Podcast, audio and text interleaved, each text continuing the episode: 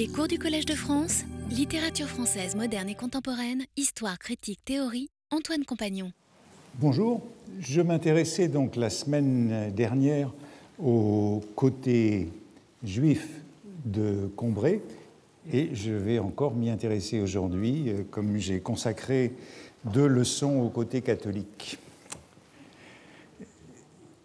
Je m'intéressais au brouillon et au texte définitif et à l'apparition de cette question juive dans les brouillons, à la découverte du judaïsme de Swann. Et je vous rappelle très rapidement ce que nous avions vu la semaine dernière, que dans les cahiers Sainte-Beuve de 1909, et notamment dans le cahier 4, on était très rapidement fixé sur l'identité de Swann, alors que ce n'est plus le cas dans le texte définitif, par euh, cette phrase Monsieur Swann était juif, il était, quoique beaucoup plus jeune, le meilleur ami de mon grand-père qui pourtant n'aimait pas les juifs. Et puis dans le cahier 8, ce qui est la mise en place de Combray, au printemps de 1909, il y a des petits changements puisqu'il ne s'agit plus du grand-père mais du grand-oncle, mais euh, la présentation est aussi brutale. Monsieur Swann, quoique beaucoup plus jeune que lui, était le meilleur ami de mon grand-oncle. Et c'est assez bizarre pour plusieurs raisons, dont l'une était que Monsieur Swann était juif et que mon grand-oncle n'aimait pas les juifs. Vous voyez que le narrateur disait encore euh, Monsieur Swann pour parler de Swann, il n'était pas aussi familier que dans le Combré que nous connaissons, et qu'on avait affaire à une sorte d'antisémitisme ordinaire, euh, anodin, inoffensif, avant la naissance du héros, donc avant l'affaire Dreyfus en tout cas. Un antisémitisme qui était l'objet de plaisanteries entre le grand-père et ou le grand-oncle et M. Swann, et je terminais la semaine dernière en rappelant que Swann répondait à ces déclarations euh, euh, en faisant valoir que la morale évangélique, que la morale chrétienne était à l'origine la morale juive, charité, ou justice sans doute plutôt, solidarité, mot d'ordre même de la Troisième République, générosité et pardon des injures. Tout cela, disait Swann, eh bien, vous le trouviez euh, chez les prophètes. Ce modèle, euh, à l'ouverture de Combray, donc dans une exposition qui était beaucoup plus directe, si l'on veut, euh, eh bien, il faisait de cette question une question centrale du roman, et cela a été encore repris dans les manuscrits de l'automne de 1909, lorsque Proust compose une première version de son roman qu'il propose euh, à des éditeurs, euh, on y trouvait dans cette copie qu'il dicte et qu'il retravaille euh, les mêmes déclarations que j'évoquais la semaine passée. Et il faut ici se rappeler que cette dactylographie de 1909, hein, qui est faite sur la base de ce manuscrit, eh bien, elle a circulé. Proust l'a donné à lire notamment à son ami Georges de Loris, et puis c'est la, la, dactylographie qu'il a envoyée au Figaro pour euh, qu'on en tire un feuilleton. Et donc cette euh, version qui commençait, puisque c'est dans, dans, le tout début de Combray, qui commençait de la sorte, elle a été lue à la fois par Loris et par Bonnier, peut-être par Calmette, le directeur du Figaro. Euh, je vous rappelle que dans les premières pages de cette version de Combray de 1909, euh, je l'avais évoqué déjà à propos de ce grand-oncle hein, qui était assez maléfique, puisque c'était lui qui faisait boire du cognac à la grand-mère, hein, qui torturait la grand-mère en lui faisant boire du cognac. Et euh, j'avais, il y a quelques séances, commenté donc voilà ce manuscrit, le copiste corrigé par Proust, où euh, on avait vu ce que euh, la grand-mère était, euh, elle avait apporté dans la famille de mon père une mentalité si différente que tout le monde la plaisantait et la taquinait.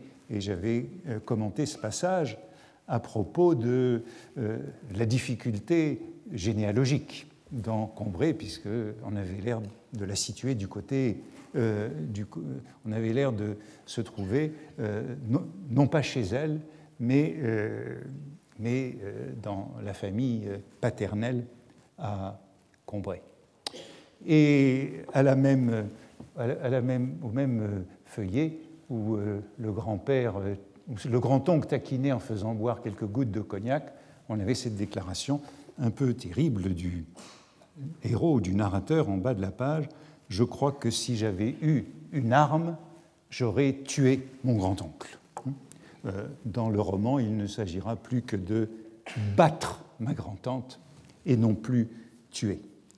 Donc ce grand-oncle, c'est celui qui envoie l'enfant au lit, euh, comme si on était chez lui, et qui est donc non seulement taquin, mais assez méchant.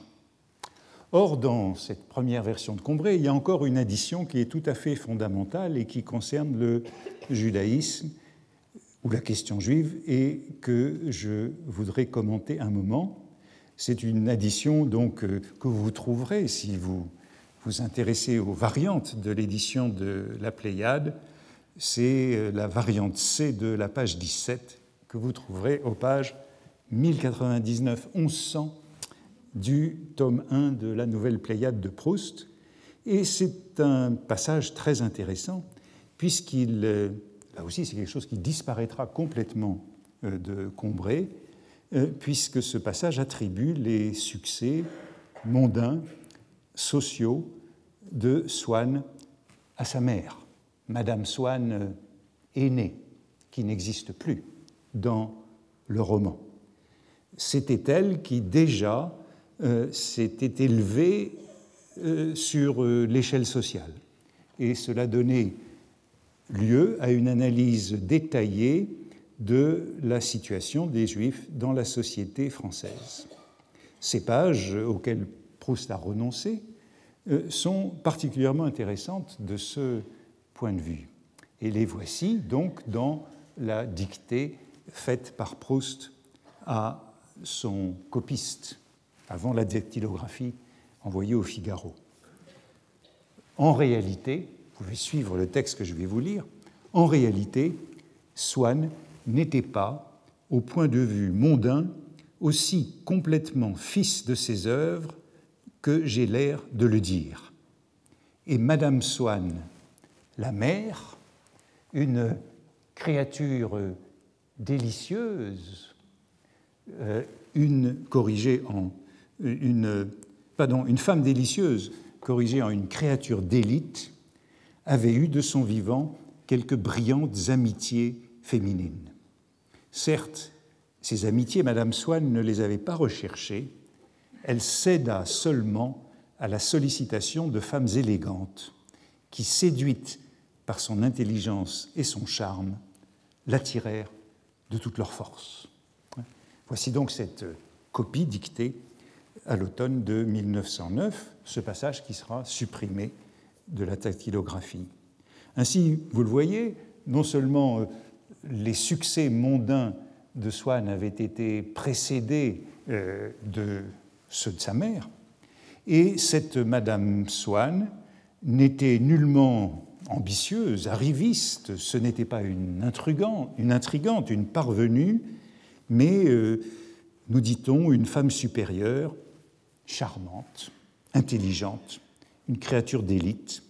Et peut-être le lecteur peut avoir le sentiment de retomber dans euh, l'idéalisme ou le sentimentalisme que l'on rencontrait dans Jean Santeuil, une sorte d'imaginaire social euh, avec des bons sentiments euh, qui figuraient dans le roman de la fin du siècle. Madame Swann est accueillie ici, semble-t-il, dans l'aristocratie déjà. Hein. ces femmes, ces amitiés brillantes, ces femmes élégantes. Il n'est pas dit expressément qu'il s'agit de l'aristocratie, mais je crois que cela s'entend. Et elle a donc une sorte d'accès à à la noblesse, à la cour. Mais ce commencement d'ascension, hein, ce commencement d'ascension, il s'agit bien d'une réflexion sur l'ascension sociale de, euh, euh, de cette société juive du XIXe siècle, ce commencement d'ascension que son fils devait si brillamment parfaire dans un monde différent de son milieu bourgeois. Si Madame Swann ne le prémédita pas, hein, vous voyez qu'il s'agit absolument de la disculper, hein, de la justifier de toute intention euh, de parvenir, encore faut-il dire, encore faut-il dire, encore faut-il dire qu'elle eût peut-être été incapable de l'accomplir si elle n'eût pas été juive. Donc, le judaïsme était la condition même de cette progression sociale, c'est-à-dire plus récemment bourgeoise, bourgeoise récente, hein, plus récemment bourgeoise que les autres femmes de son milieu, que les femmes des collègues de son mari, pas lestées, les femmes des collègues de son mari, pas lestées encore d'un poids mort de préjugés et de routines séculaires qui ne lui auraient plus laissé l'élasticité, la mobilité qu'exige un changement de milieu. Elle s'éleva à la façon comme à la façon d'une bulle plus légère et plus brillante qui monte silencieusement au milieu des molécules d'un liquide que leur cohésion voue à plus d'immobilité. Hein? Donc une théorie tout à fait passionnante. Proust énonce ici une thèse. Hein?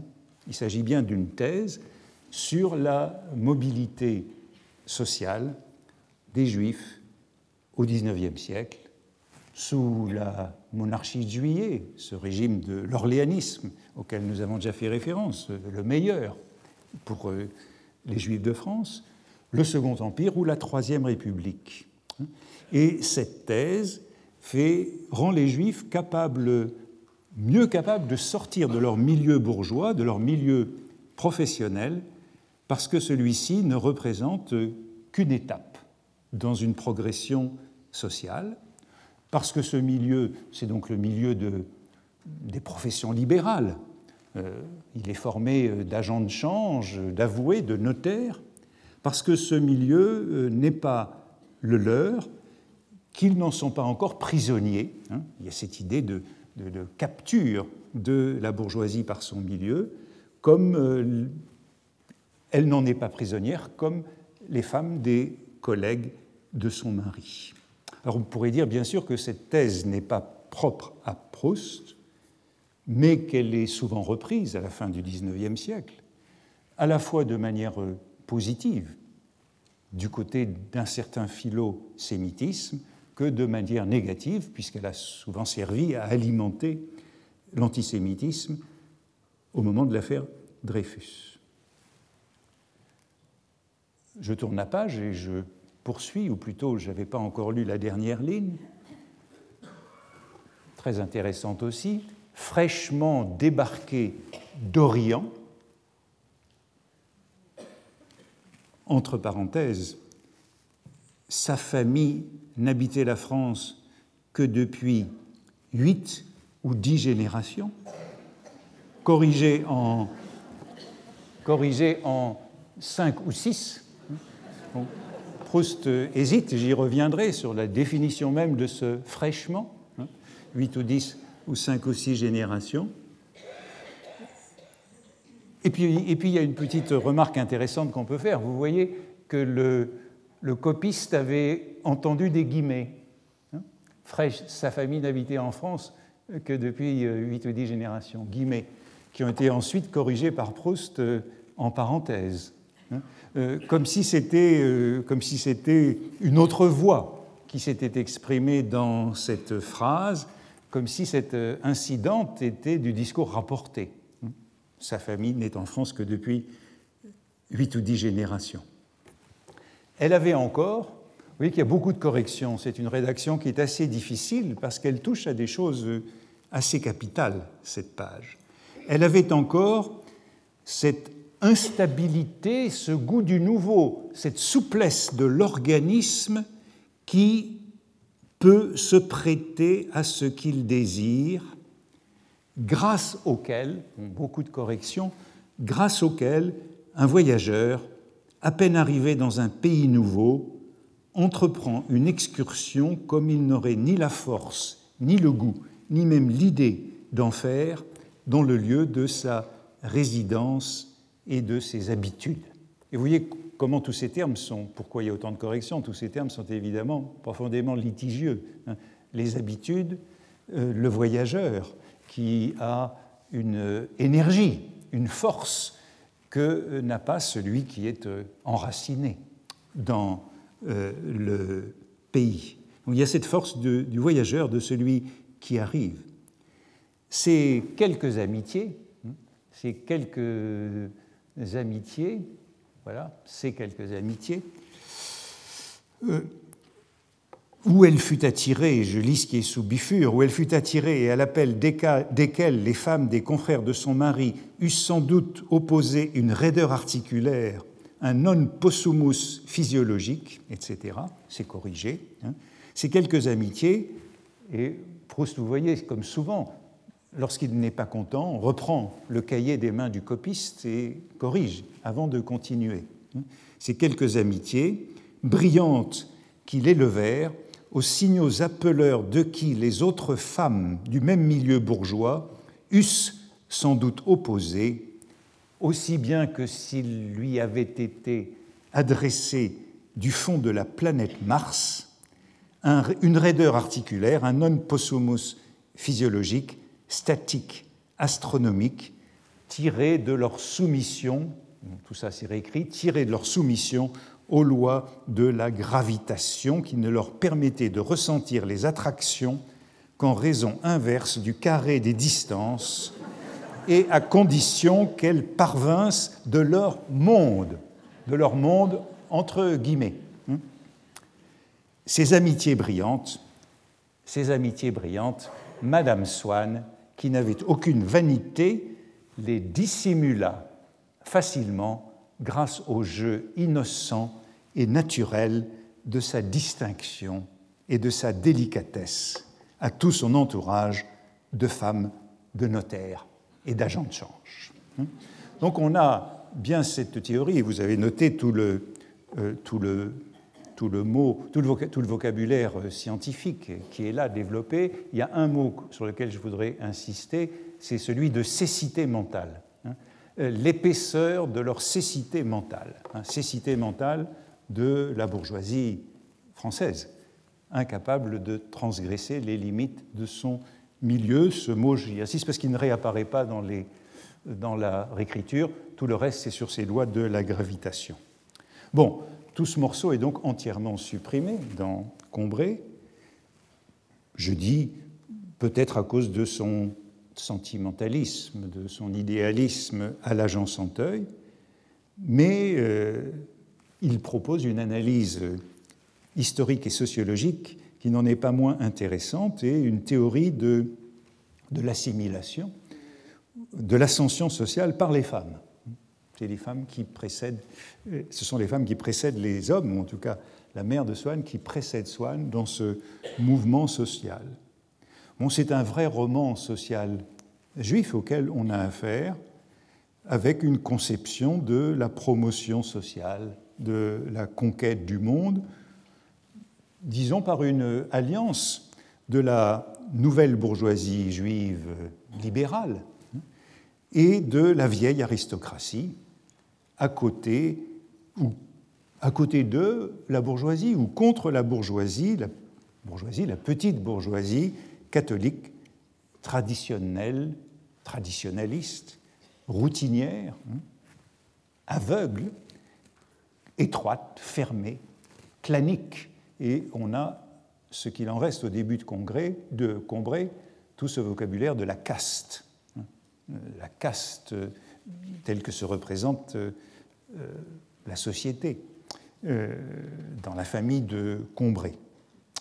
Et vous voyez que cette théorie de l'assimilation et de l'ascension sociale est fondée sur l'idée d'une supériorité juive dans le monde moderne, euh, puisque, euh, puisqu'ils sont plus mobiles, plus souples, plus itinérants, plus adaptables, hein, ascendants et sans conscience de classe. On retrouve là une idée de la fin du XIXe siècle, et de tout le XIXe siècle d'ailleurs, sur la meilleure adaptation des Juifs au monde moderne, depuis la Révolution française. L'absence d'ancienneté, de tradition française, d'enracinement, est considérée comme un atout irremplaçable dans la société moderne. Et c'est conforme, je crois que je citais la semaine dernière ou la semaine d'avant, je ne sais plus, le, le livre important de James d'Armesteter, hein, Coup d'œil sur l'histoire du peuple juif, de 1880, qui est l'un des petits ouvrages capitaux dans la diffusion de ce qu'on a appelé le franco-judaïsme, hein, l'alliance euh, du judaïsme et de la France euh, moderne, que ce soit, à ce moment-là, c'est la France de la Troisième République en 1880, insistant donc sur les facultés modernes euh, qui sont celles des Juifs dans la France euh, contemporaine. Je crois que j'ai cité aussi il y a une semaine ou la semaine précédente, je ne sais plus, Anatole Leroy-Beaulieu, hein, le livre euh, très important, Israël et les nations de 1893, où on retrouvait la même thèse reprise euh, je crois que je le citais, lorsque le roi Beaulieu faisait de l'anticléricalisme une source de l'antisémitisme, et le roi Beaulieu précisément mettait en garde contre cette thèse de la meilleure adaptation des Juifs au, monde moderne, puisqu'il disait que cette, encore, cette exaltation du judaïsme était l'un des ferments, sinon le premier ferment de l'antisémitisme.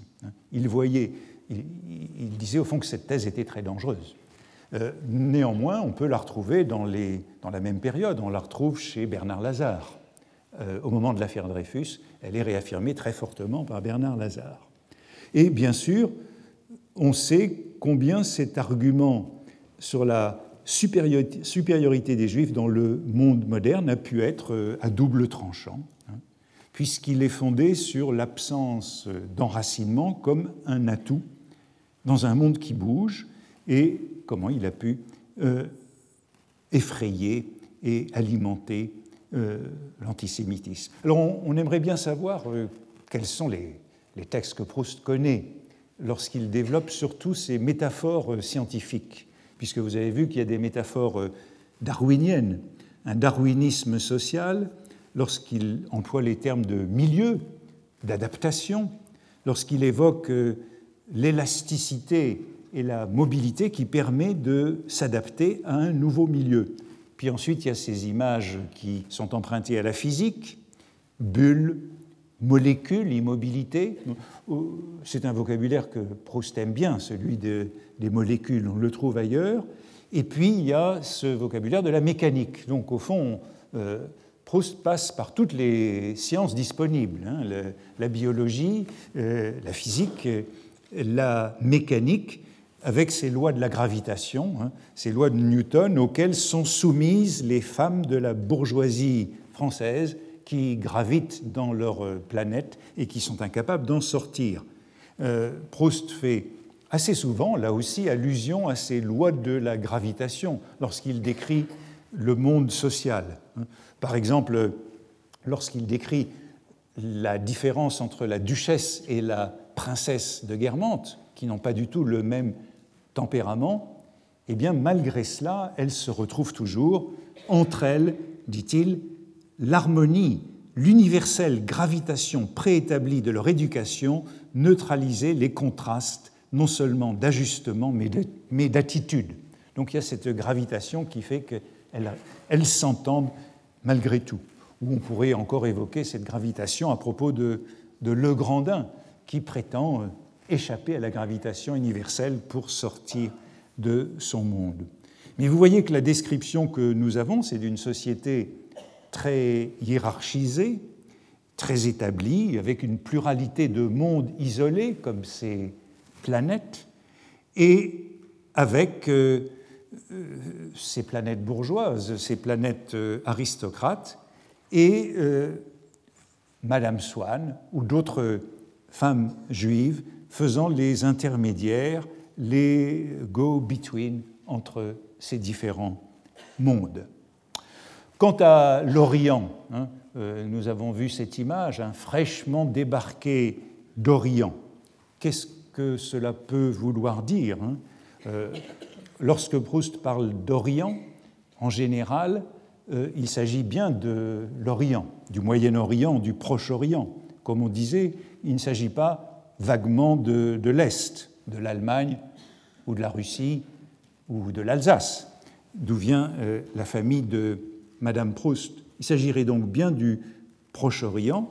Est-ce que ça voudrait dire que Madame euh, euh, Swann mère, hein, qui n'apparaît plus dans le roman, Madame Swann mère, est d'origine séfarade et non pas askénaze, séfarade au sens large, venue de l'Empire ottoman. Est-ce que ça veut dire ça? Lorsque Proust parle d'Orient, en général, c'est plutôt l'Empire ottoman, ou même euh, des juifs euh, euh, moyen-orientaux. Euh, je crois que la semaine dernière, avec, avec Pierre Assouline, on évoquait les, les Camondo, hein, la famille de Nissim de Camondo. C'est une famille qui représente bien ce mouvement, hein, chassé d'Espagne, passé par Venise, par Constantinople, et venu en France moins de 8 à 10 générations, euh, comme euh, Proust l'indique ici. Et je crois que, oui, nous évoquions la semaine dernière avec euh, Pierre Assouline Nissim de Camondo, qui avait été abattu comme aviateur pendant la guerre et à l'occasion de l'occasion qui avait fait que Proust avait envoyé une lettre à son père, hein, de Camondo. Donc, tout cela nous renverrait vers une Madame Swann mère, euh, plutôt séfarade, mais puisque c'est comme ça que Proust parle de l'Orient en général, mais on pourrait dire à contrario qu'il y a tout un usage qui identifie oriental et hébraïque, y compris euh, chez Proust. Souvenez-vous de Nissim Bernard, hein, qu'on a évoqué, je crois, aussi la semaine passée avec euh, Pierre Assouline, Nissim Bernard qui entretient, c'est l'oncle de Madame Bloch, qui entretient un jeune commis à l'hôtel de Balbec, hein, et il y a ces longs développements dans Sodome et Gomorre sur ces métaphores euh, raciniennes, les emprunts à Esther et à Thalie, avec un long centon de citations de Racine, à la manière du grand-père à Combray. Dans les premières pages de Combray, c'est le grand-père. Dans Sodome et Gomorre, c'est le narrateur lui-même qui fait ce centon de citation. Et Nissim Bernard, nous lisons à son propos ceci dans Sodome et Gomorre, mais cette froideur, même la froideur de son commis, hein, il va dîner à l'hôtel de Balbec pour observer le commis dont il est amoureux, qu'il entretient, et le commis se montre froid à l'égard de son bienfaiteur durant son service, mais cette froideur même plaisait à M. Nissim Bernard par tout ce qu'elle dissimulait, que ce fût par atavisme hébraïque ou par profanation du sentiment chrétien, il se plaisait singulièrement qu'elle fût juive ou catholique à la cérémonie racinienne. Et puis, quelques lignes plus bas, cet atavisme hébraïque devient un atavisme d'oriental pour décrire son plaisir au labyrinthe du Grand Hôtel. Par atavisme d'oriental, il aimait les sérails et quand il sortait le soir, on le voyait en explorer furtivement les détours. Et suit d'ailleurs la même citation de la juive que dans la bouche du grand-père, mais cette fois énoncée par le narrateur lui-même. C'est le narrateur qui la prend à son compte, se risquant jusqu'au sous-sol et cherchant malgré tout à ne pas être vu et à éviter le scandale, M. Nissim Bernard, dans sa recherche des jeunes lévites, faisait penser à ces vers de la juive, au Dieu de nos pères. Hein, c'est celui de Combray dans la bouche du grand-père qu'il fredonne lorsque Bloch arrive à la maison. Proust, vous voyez, semble ici identifier euh, atavisme hébraïque et atavisme d'oriental, hébraïque et oriental, ce qui peut ajouter au trouble jeté par ce Nissim Bernard, qui a un prénom séfarade, Nissim, et un patronyme askénaze, Bernard, hein, alsacien, venu d'Alsace, Ber, donnant Bernard. Et si vous vous en souvenez, il est le seul personnage du roman à utiliser un mot yiddish lors du dîner de Saint-Loup et, et du héros chez les Blocs à Balbec. C'est à propos de Bergotte. Et voici ce que dit Nissim Bernard. Je l'ai rencontré à plusieurs générales. Il est gauche et c'est une espèce de schlemil. Cette allusion au conte de Chamisso n'avait rien de bien grave.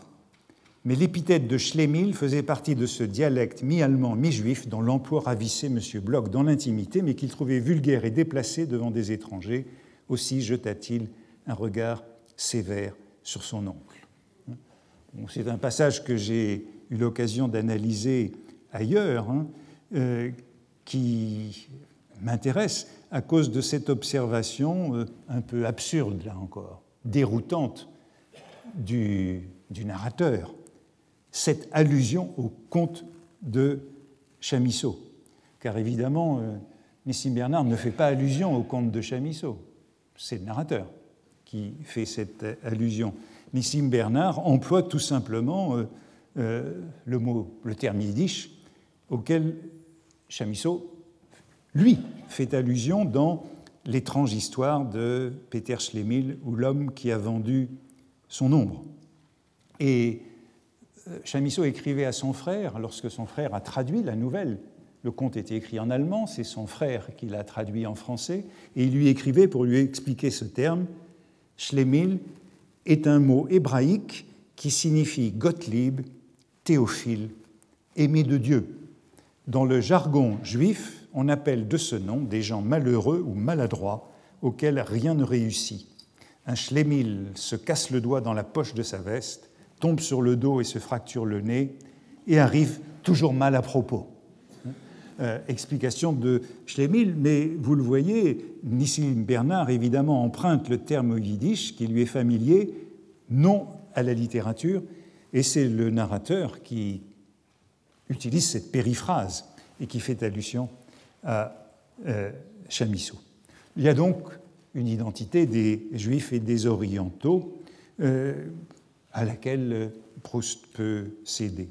Quant à l'autre indication que vous avez vue, euh, cette, ces 8 à 10 corrigés en 5 ou 6 générations, euh, c'est évidemment beaucoup.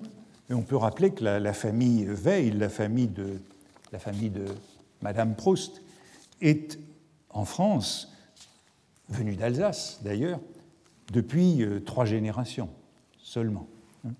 La correction qui fait passer de 8 à 10 à 5 ou 6 euh, donne un étrange sens au mot fraîchement. Elle me rappelle, je crois, une citation que je vous ai faite euh, il y a quelques semaines, à propos de la conversion des Juifs et de ce que disait l'abbé de Longrue sous la monarchie de Juillet. Baptiser un Juif, c'est perdre de l'eau. Un Juif restera un Juif jusqu'à la dixième génération. Donc il y a cette, cette, cette, notion de dixième génération. En tout cas, la modestie, l'intelligence, la discrétion de Madame Swann, son absence d'arrivisme, d'arrogance conquérante, d'ostentation, voilà ce qu'ont été ses atouts, ses ressources, ses avantages dans sa progression sociale. Et on peut se souvenir ici de, de l'équivalence que faisait Madame de Galardon. C'était elle qui doutait de la conversion quand elle disait intelligent pour intrigant. C'est la même chose. En tout cas, le texte continue comme ceci. Si ma grand-tante, si ma grand-tante, si ma grand-tante trouvé en visite chez Madame Swann une femme inconnue du monde de la finance, autrement dit une aristocrate, Madame Swann, par euh, amabilité pour ma tante, laissait un peu de côté l'autre dame qui ne pouvait prendre cet abandon pour du dédain et s'occuper exclusivement, absolument, exclusivement de ma tante, qui, interprétant l'attitude de Madame Swann avec sa nature moins noble et sa conception moins raffinée de la politesse, se disait que là aussi c'est un passage un peu crucial et difficile et donc beaucoup corrigé, se disait que si, alors ce qui est sous rature, c'est ce qui se disait que si celle-ci délaissait l'autre, l'autre dame, c'était probablement de l'obscur fretin. La dame délaissée n'était certainement probablement. Et puis enfin, dernière rédaction, hein, Proust reprenant lui-même la plume, se disait donc que du moment que Madame Swann délaissait cette dame pour elle, c'est que ce devait être de l'obscur fretin sémite. Hein, obscur fretin sémite. Bon, vous voyez l'intérêt constant de Proust pour cette stratification sociale compliquée.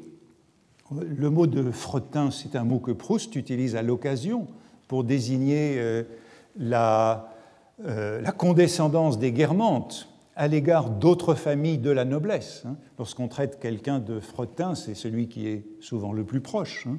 Euh, par exemple, les guermantes, pour qui, au-dessous des familles royales et de quelques autres comme les Lignes, les Latrémoille, etc., tout le reste se confondait dans un vague fretin.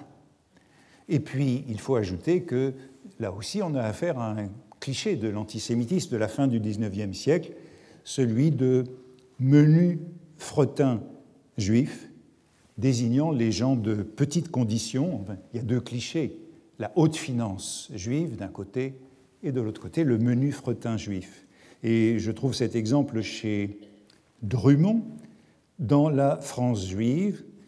C'est un passage assez intéressant puisque c'est un passage où euh, Drummond s'en prend à, Gambetta, la nouvelle France de Gambetta, et dans le même paragraphe, on trouve une allusion à deux des,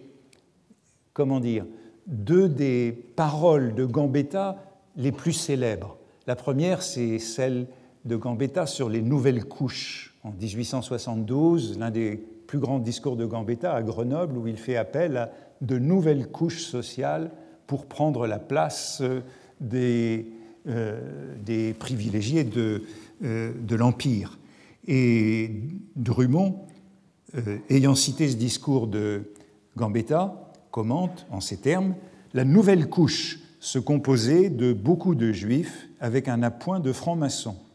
C'était avec l'élément sémitique en plus l'éternel tourbe, avide et sans pudeur dont parle le poète grec, Aristophane dans Les Grenouilles le menu fretin d'étrangers qui n'auraient eu qu'à invoquer Jupiter fouetté d'esclaves, de gens mal nés et ne valant guère mieux, arrivés d'hier et dont Athènes n'aurait pas même voulu jadis pour victimes expiatoires. Hein, donc le menu fretin d'étrangers vient d'Aristophane et il est transposé dans euh, les Français fraîchement débarqués, comme dit Proust. Le pacte fut signé définitivement avec les Juifs quand Gambetta eut formellement promis la persécution dans ce mot qui fit de lui presque un roi, le cléricalisme, c'est l'ennemi. Seconde phrase parmi les plus célèbres de Gambetta, le cléricalisme, voilà l'ennemi, euh, prononcé au discours, euh, aux obsèques d'un de ses amis. Et vous voyez que euh, ben, on a bien l'illustration de la position de le roi Beaulieu que je décrivais, euh, comment l'anticléricalisme est vu comme le motif de l'antisémitisme. Alors vous voyez que cet obscur fretin sémite, eh bien là aussi c'est une expression euh, où il manque les guillemets, mais c'est du style indirect libre, euh, c'est un mot de la grand-tante. Cette grand-tante qui, par antisémitisme, par quiproquo, par manque d'usage du monde, prend l'aristocratie française, c'est l'aristocratie française qu'elle rencontre chez Madame Swann, pour de l'obscur fretin sémite. C'est ainsi qu'elle voit les hôtes de Madame Swann. Son antisémitisme lui interdit de percevoir la progression, euh, l'élévation mondaine de la mère de Swann. Et bien sûr, dans le roman, a fortiori, ce sera le cas avec euh, son fils, dont elle juge la politesse, l'empressement, l'obséquiosité euh, caractéristique d'une médiocre condition sociale. Vous voyez que les erreurs du monde de Combray sur, le statut social de Swann, hein, son standing mondain, sont bien liées à cet antisémitisme familial beaucoup moins apparent dans le texte définitif, beaucoup plus implicite et sans doute plus tempéré. En tout cas, ils imaginent des barrières infranchissables entre les Juifs et le grand monde, hein, qui est décrit comme un système de caste, rendant impossible d'en être, d'y entrer, d'y parvenir. Et c'est pourquoi Swann est toujours jugé comme déchu, non ascendant, non arrivé. Ce qui est intéressant, je crois, de constater aussi que Madame Swann ayant disparu, elle disparaît du roman, hein. elle est morte. Il n'est plus question dans les premières pages de Combray que de, sa mort et du comportement un peu étrange de son mari, euh, qui pense souvent à elle, mais chaque fois un peu. En tout cas, Madame Swann ayant disparu du roman, euh, c'est le salon de Madame Swann, Odette, la jeune. C'est le salon d'Odette qui va reprendre un certain nombre de ses traits, qui subira la même métamorphose, qui réussira à attirer des dames de l'aristocratie grâce à sa discrétion et sa délicatesse. Les mêmes, ce sont les mêmes qualités dont elle fera preuve pour parvenir et bien sûr, euh, grâce aussi à son antidréfusisme cette fois. Hein. Euh, à propos d'Odette, dans le côté de Guermantes, elle faisait profession du nationalisme le plus ardent, elle ne faisait que suivre en cela d'ailleurs Madame Verdurin, chez qui un antisémitisme bourgeois et latent s'était réveillé et avait atteint une véritable exaspération. Madame Swann avait gagné à cette attitude d'entrer dans quelques-unes des ligues de femmes du monde antisémites qui commençaient à se former et avaient noué des relations avec plusieurs personnes de l'aristocratie. Mais le jour où on constate que Madame Swann, Odette, est arrivée, eh bien c'est une sorte de révélation parce qu'on ne s'en doutait pas en raison de sa discrétion. Et ça c'est au début de Sodome et Gomorre. Et les personnes qui n'étaient jamais allées chez elle s'imaginer qu'elle recevait seulement quelques Israélites obscurs et des élèves de Bergotte. Quelques Israélites obscurs, on retrouve ce cliché de l'obscur fretin euh, sémite et des élèves de Bergotte. Et ce changement de situation, nous expliquons, ce changement de la situation d'Odette s'accomplissait de sa part avec une discrétion qui la rendait plus sûre et plus rapide mais ne laissait nullement soupçonner du public enclin à s'en remettre aux chroniques du Gaulois des progrès ou de la décadence d'un salon. Ce fut un vrai coup de théâtre quand on vit dans la loge de face, qui était celle de l'auteur, représentation de Bergotte, venir s'asseoir à côté de Madame Swann, Madame de Marsante. Coup de théâtre qui est soudain rendu public, cette nouvelle auteur de son salon bien sûr, Madame de Marsante, comme on le sait, euh, se verra opposer euh, le jeu de mots euh, mater semita, un peu plus loin, à quoi Gilbert Swann répondra encore un peu plus tard Pour moi, c'est mon pater. Hein. Donc il y a là tout un fil qui se poursuit, mais qui reste à ce moment-là très discret. Et je terminerai avec ce passage, puisque vous voyez qu'il y en a encore un petit bout. Euh, et si, maintenant, plusieurs années après la mort de M. et de Mme Swann, on avait dit à ma grand-tante que leur fils, qu'elle considérait plutôt comme imperceptiblement déchu par bizarrerie de goût et excessive simplicité de mœurs de la grande situation dite de belle bourgeoisie, qui était celle de ses parents, que ce fils Swann, qui en tant que fils Swann était particulièrement parfaitement qualifié pour frayer avec les notaires ou les avoués les plus estimés de Paris, privilège qu'il semblait laisser tomber un peu en quenouille si on avait dit à ma grand-tante, etc. Il y a là cette belle image, avec guillemets, là, de belle bourgeoisie, hein, euh, enfin, qui fait très ancien régime, hein, cette expression de belle bourgeoisie.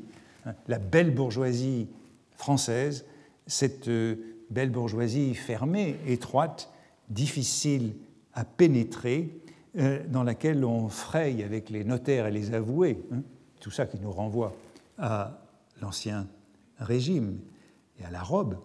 Et Proust observe ce sentiment de classe de cette belle bourgeoisie face à une aristocratie plus ouverte. Eh bien, je l'ai dit, tout ça est biffé ensuite euh, sur la dactylographie, tout ce qui concerne le judaïsme et l'antisémitisme, dont euh, on avait vu la semaine passée ces allusions au meurtre rituel, ainsi que l'assimilation vue de manière euh, favorable comme faculté supérieure d'adaptation des juifs non enracinés, non sclérosés au monde moderne, suivant une théorie peut-être imprudente, maladroite, comme le dira le roi Beaulieu qui mettait en garde contre la diffusion d'une telle thèse. Dans Combray tel qu'il nous reste, on ne sait pas comment Swann a commencé son ascension sociale.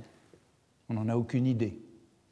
Le seul petit indice, on le trouve beaucoup plus tard euh, dans Sodome et Gomorre, lorsqu'on apprend qu'il a été ami de M. de Charlus au collège. La famille de Combray n'en est pas moins décrite comme traditionnaliste en face de Swann et de Bloch.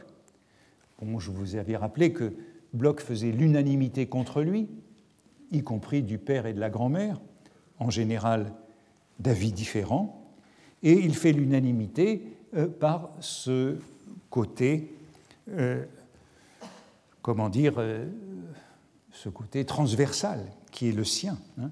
Il serait malgré tout revenu à Combray, hein, bien qu'il fût juif.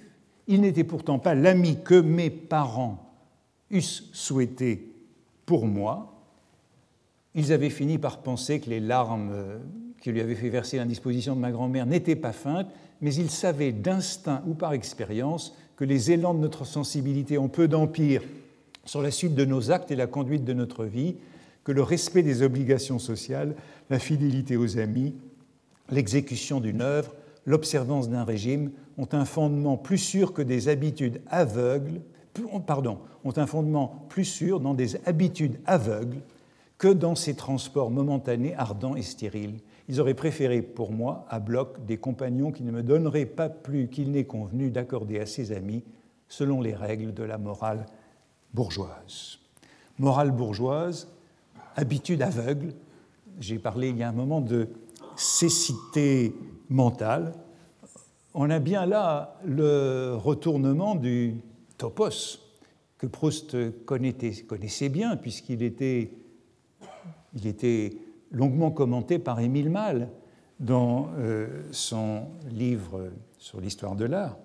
Euh, on a un retournement du, topos de la synagogue aveugle dont, qui porte du bandeau, un bandeau sur les yeux et de l'église triomphante. C'est ce topos-là qui est retourné et vous voyez que Proust revient à ce mot aveugle, cécité mentale pour les règles de la morale bourgeoise.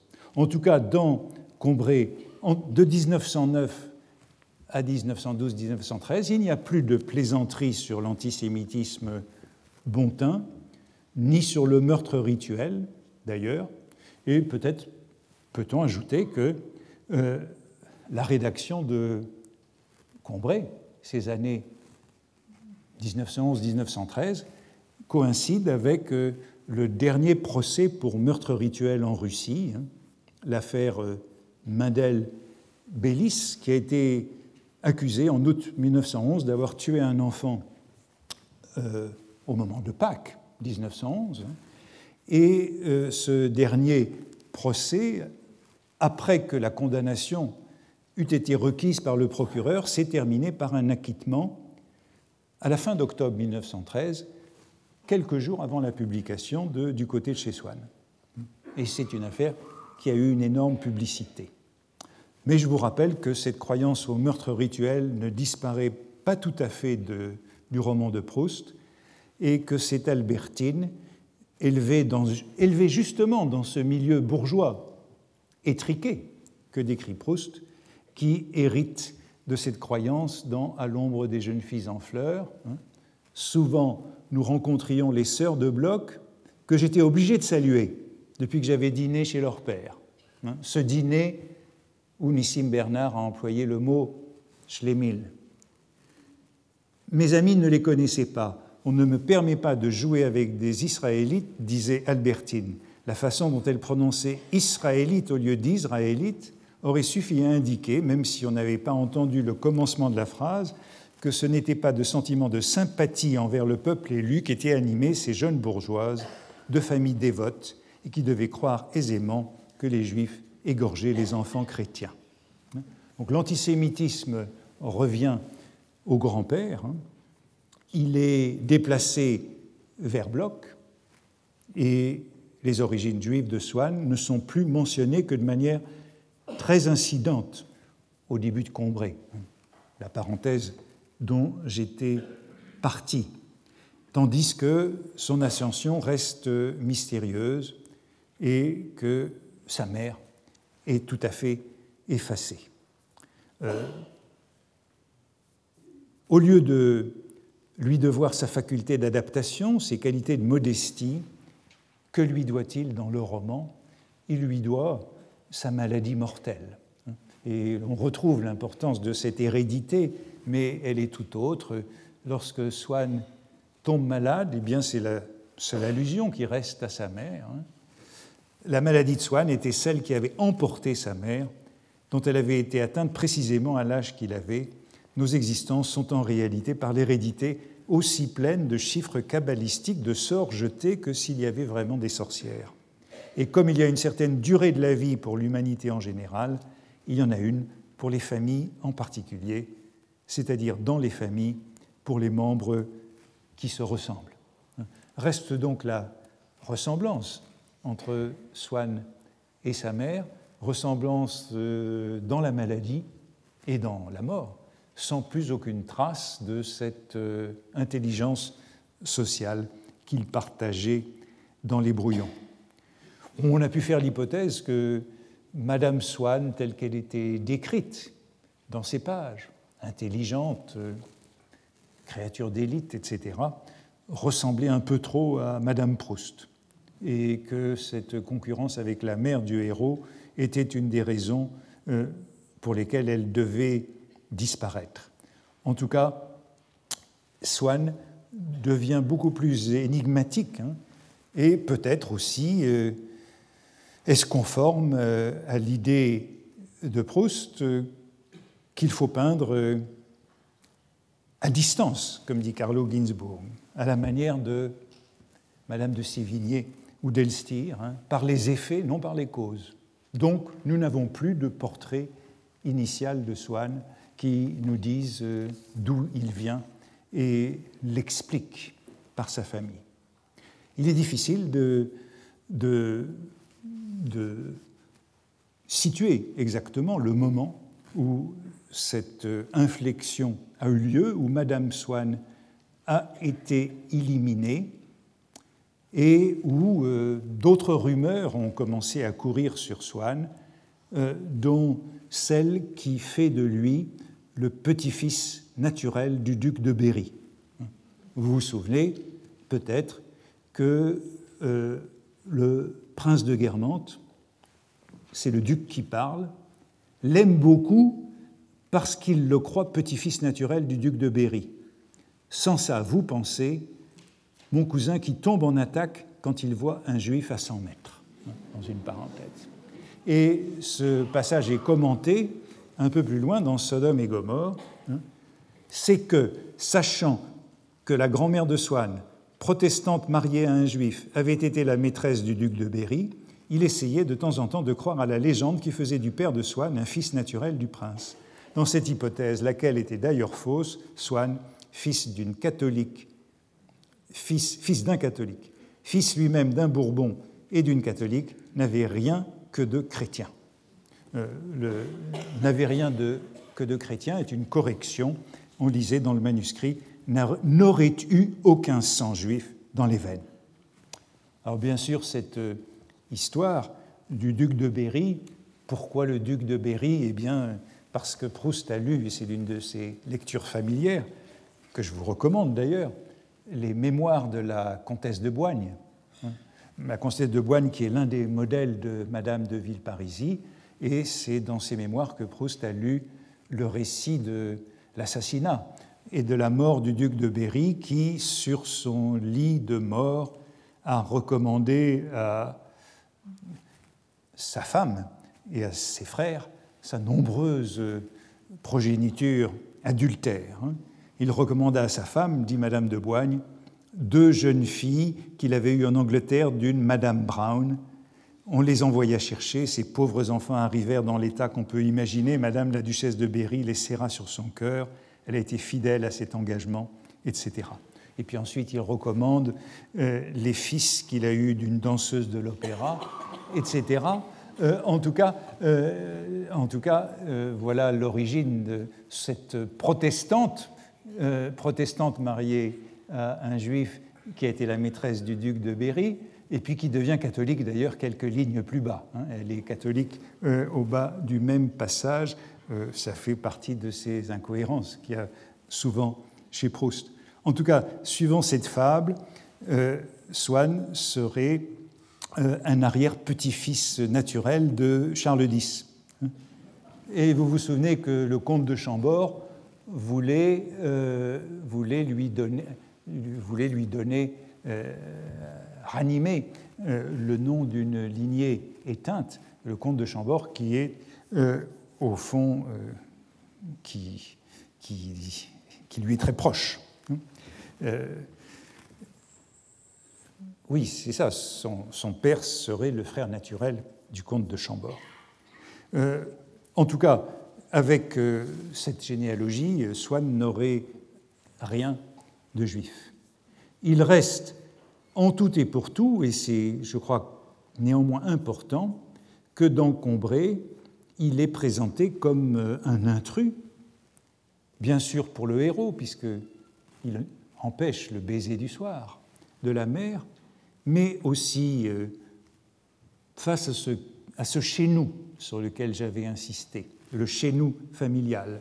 Le monde se bornait habituellement à M. Swann, qui, en dehors de quelques étrangers de passage, était à peu près la seule personne qui vint chez nous à Combray, quelquefois dîner en voisin. Et puis lorsqu'il vient, vous vous en souvenez, il est suivi non pas du grelot que la famille déclenche, toute personne de la maison, mais du tintement de la clochette pour les étrangers. Le mot étranger est là à plusieurs reprises, et lorsqu'on envoie la grand-mère en éclaireur pour découvrir qui est arrivé, elle rapporte des nouvelles de l'ennemi des assaillants la famille. Donc il y a toute une présence de ce vocabulaire de l'étrangeté de Swann. Et enfin, la famille de Combray reçoit ce grand courtisan, hein, ami euh, du comte de Paris, du prince de Galles, en le prenant pour un moins que rien. Et on trouve encore une parenthèse amusante avec la parfaite innocence d'honnêtes hôteliers qui ont chez eux, sans le savoir, un célèbre brigand renversant le rapport euh, euh, de l'honnêteté et du brigandage, euh, renversant en quelque sorte la charge de la preuve.